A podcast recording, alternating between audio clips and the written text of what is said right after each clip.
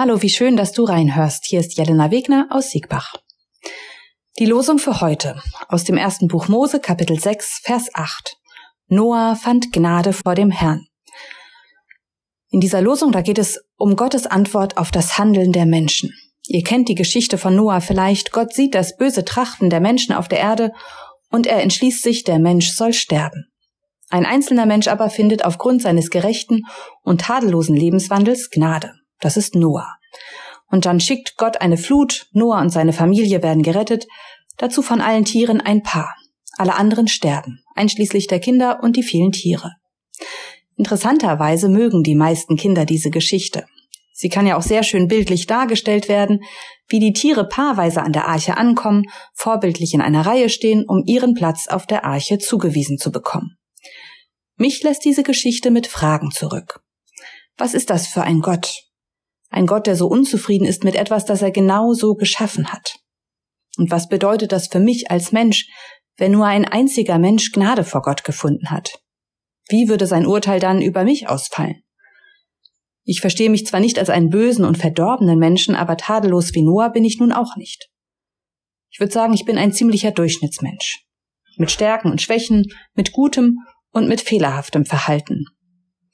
Noahs Gott würde ich wahrscheinlich nicht reichen. Da würde ich durchfallen. Da würde ich umkommen.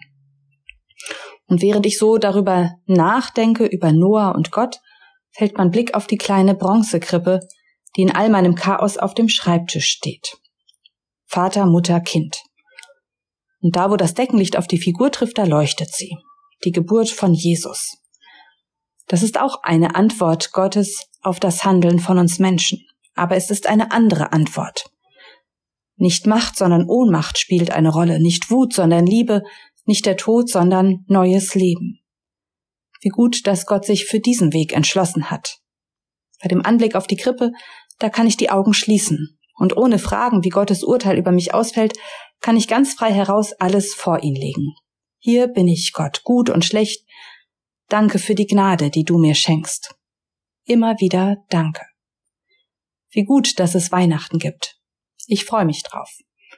Und nun lade ich dich noch ein, mit mir zu beten. Gnädiger und barmherziger Gott, ich brauche deine Gnade, ich brauche deine Liebe. Du siehst die Sorgen und die Fehler in meinem Leben und du hilfst mir damit. An guten und an schlechten Tagen bist du für mich da. Immer will ich dein sein und bleiben. Amen.